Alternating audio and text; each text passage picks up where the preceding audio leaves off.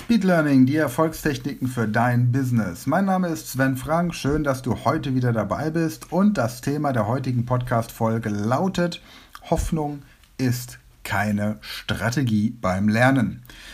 Du hast vielleicht in einer der früheren Podcast-Folgen die Frage von mir gestellt bekommen: Bist du ein Hoffnungslerner oder ein Strategielerner?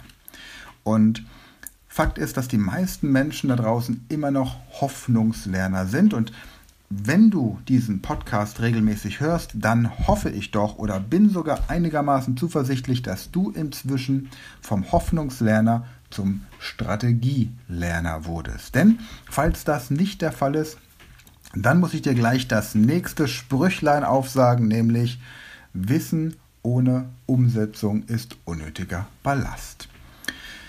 Ja, Theoretisch könntest du also tatsächlich, wenn du diesen Podcast von Anfang an gehört hast und bisher keine Punkte umgesetzt hast, auf diesen kleinen Knopf drücken, der diesen Podcast wieder deabonniert, also das Abo kündigt, weil ich natürlich vermeiden möchte, dass du zu viel unnötigen Ballast mit dir rumschleppst und dann machst du einfach Platz und gibst deinen Abo-Platz frei für jemanden, der sagt, ich möchte hier wirklich was bewegen. Oder aber du sagst, Mensch, wenn ich mir das jetzt so vorstelle, vom Hoffnungslerner zum Strategielerner zu werden, jetzt fange ich tatsächlich an, die Techniken auch umzusetzen. Und ich werde auch immer wieder gefragt, wie oft wiederholst du denn eigentlich deine Baumliste oder wie oft trainierst du diese verschiedenen Techniken, die du in deinen Coachings den Leuten vorstellst? Und vor kurzem hat mich sogar eine Dame in einem Seminar gefragt, ob ich denn überhaupt irgendwo hingehen könne, ohne eine Loki-Liste, eine Routenliste aufzubauen oder mir gleich die Namen sämtlicher Anwesenden zu merken.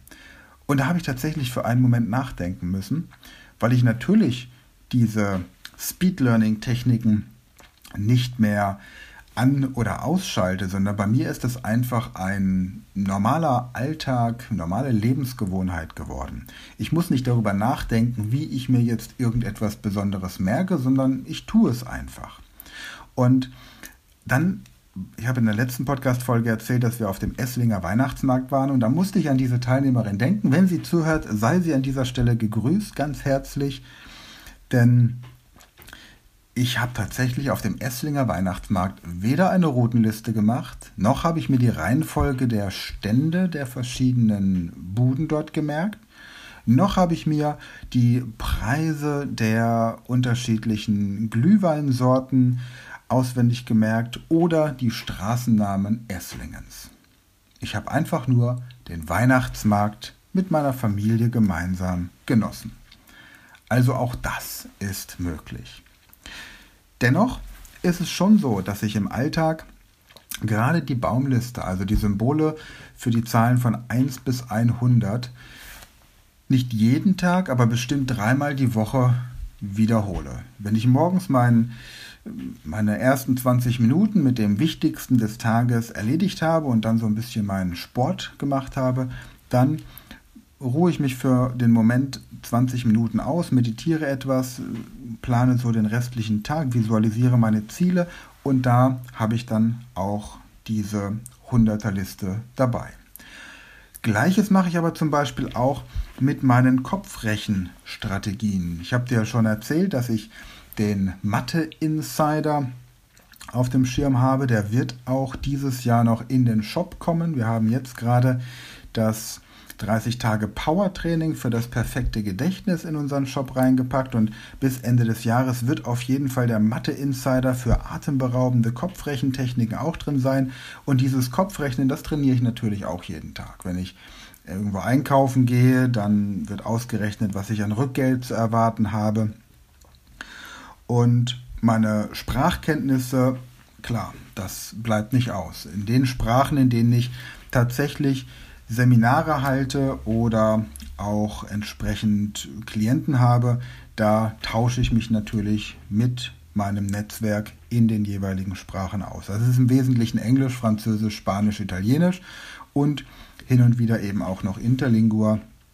Und wenn die Patentante meines Sohnes zu uns kommt, dann frische ich mein Polnisch ein bisschen auf und im Urlaub eben hin und wieder Niederländisch, Griechisch oder was eben dann gerade anfällt. Aber tatsächlich so im Alltag, tagtäglich bin ich mit Englisch und Italienisch und eben regelmäßig Französisch und Spanisch unterwegs.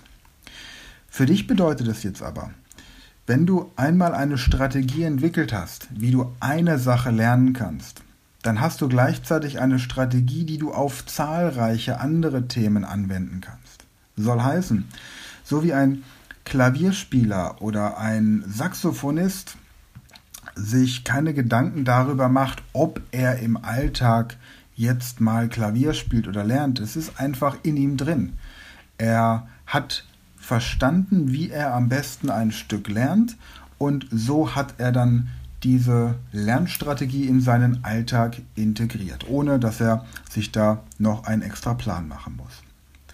Fakt ist aber, Pläne helfen. Ich habe hier zum Beispiel in, auf meinem Schreibtisch Tagespläne, die in 30 Minuten Sequenzen eingeteilt sind. In meinen Seminaren, Workshops stelle ich die manchmal vor.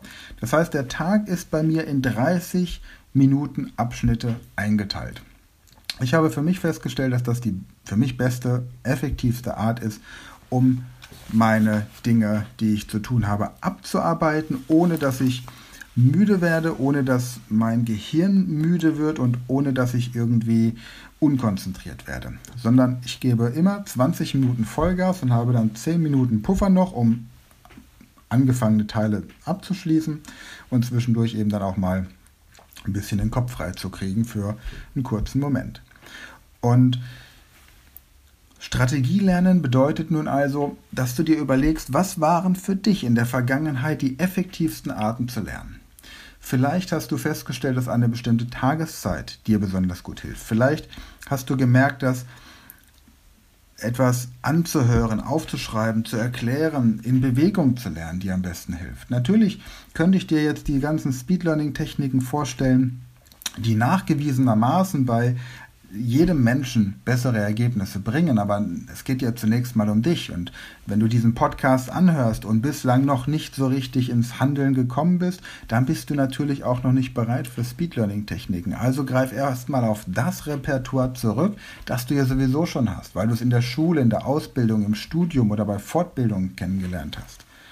Manch einer überlegt sich, welcher Lerntyp er ist, benutzt Mindmaps oder Ankertechniken.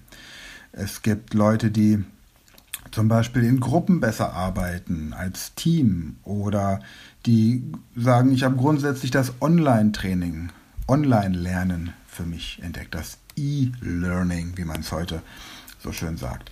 Und das sind alles Dinge, die ja natürlich für dich funktionieren sollen und können und in der Vergangenheit natürlich auch funktioniert haben. Wichtig ist nur, mach dir eine Strategie. Bau dir eine Strategie auf, bei der du weißt, damit werde ich auf jeden Fall zum Erfolg kommen. Und wenn du dir nicht sicher bist, ob du eine Strategie hast, die tatsächlich zum Erfolg führt, wenn du vielleicht auch mal schon mal durch die Erfahrung gemacht hast, durch eine Prüfung durchzurasseln, welche auch immer, dann kann es sein, dass es sinnvoll ist, was zu ändern. Und da wäre ein erster Schritt zum Beispiel mal dieser Speed Learning Online-Kurs, den wir haben, das 30 Tage Power Training, denn da kriegst du wirklich ganz neuen Impuls, hast auch fünf Mentaltechniken dabei zur Gedächtnissteigerung, zur Konzentrationssteigerung und zur Motivation beim Lernen, zum Abbau von Prüfungsängsten und zur allgemeinen Steigerung des Selbstvertrauens. Ich werde dir den Link zu diesem 30 Tage Power Training in den Show Notes verlinken. Ich werde den reinstellen, dass du dir das einfach mal angucken kannst. Und ja, du wirst die meisten Teilnehmer beschreiben tatsächlich eine Steigerung ihrer Gedächtnis- und Lernleistung von 100 Prozent. Aber ich will jetzt hier nicht so euphorisch Werbung dafür machen, sondern ich möchte, dass du wirklich überall, wo du gerade stehst, die Möglichkeit hast, mit dem, was du in der Vergangenheit an Lerntechniken hattest und bei dem du festgestellt hast, Jawohl, das hat für mich funktioniert. So bin ich durch die Führerscheinprüfung gekommen, so habe ich das Abitur geschafft oder die mittlere Reife und meine Gesellenprüfung oder Meisterprüfung, mein Studium abgeschlossen. So habe ich es geschafft, Englisch auf Niveau C1 oder C2 zu kommen, dann sind das alles Strategien, die funktioniert haben. Und reflektiere einfach für dich, was hat funktioniert in der Vergangenheit und was nicht. Und das, was nicht funktioniert hat, das streiche aus deinen Lernprojekten in Zukunft und das, was funktioniert hat, das intensiviere, sodass du jeden Zweifel verlierst hinsichtlich der Frage, ob du das lernen kannst und ob du die Prüfung bestehen wirst, sondern es einfach nur eine Frage der Zeit ist und die Strategie, die du hast, wird am Ende auf jeden Fall zum Erfolg führen. Ja, soweit erstmal. Und das zum Thema Hoffnungslernen, Strategielernen. Wie gesagt, wenn du da Unterstützung brauchst, gibt es verschiedene Möglichkeiten. Melde dich einfach oder klick auf den Link erstmal, guck dir das in Ruhe an. Und jetzt noch ein Thema äh, schlauer in 60 Sekunden, wobei wir ja nie 60 Sekunden brauchen, um schlauer zu werden. Und zwar die Frage, wie merke ich mir denn, welcher Monat 31 Tage hat und welcher eben nicht. Vielleicht kennst du das noch aus der Grundschule. Mich hat das damals sehr beeindruckt, dass ich es mir bis heute gemerkt habe. Und äh, tatsächlich ist es wichtig, welcher Monat 31 Tage hat und welcher nicht, vor allem für die Buchhaltung. Okay, also um dir das vorzustellen, balle mal beide deine Hände zur Faust, vorausgesetzt du bist nicht gerade am Autofahren, und schau dir deine Fingerknöchel an, wenn du so eine Faust machst. Dann siehst du immer einen Knöchel, der, wenn du die Faust machst, wahrscheinlich sogar ein bisschen heller ist als der Rest der Haut und dazwischen eine Kuhle. Und wenn du jetzt mit dem ersten Knöchel ganz links beginnst, Knöchel Januar 31 Tage, Kuhle Februar keine 31. März, nächste Knöchel, 31. Kuhle, April, keine 31. Nächster Knöchel, Mai, 31. Juni, Kuhle, keine 31. Dann Juli, 31, der nächste Knöchel. Und jetzt pass auf, jetzt legst du die andere Faust dran und stellst fest, wir beginnen mit einem Knöchel, also hat der August auch 31. Kuhle September weniger, Oktober der nächste Knöchel 31, coole November nur 30 und Dezember der letzte Knöchel, also der vorletzte Knöchel insgesamt, aber von den Monaten der letzte Monat für einen Knöchel, der Dezember. Das heißt, wenn sich Dezember und Januar treffen, haben wir 2 mal 31 aufeinander und wenn sich Juli und August treffen, haben wir 2 mal 31 aufeinander. Und wenn du wissen möchtest, warum das so ist, dann schau doch im Internet bei Google nach. Bis dahin, gute Zeit und ich freue mich, wenn wir uns in der nächsten Folge wiederhören.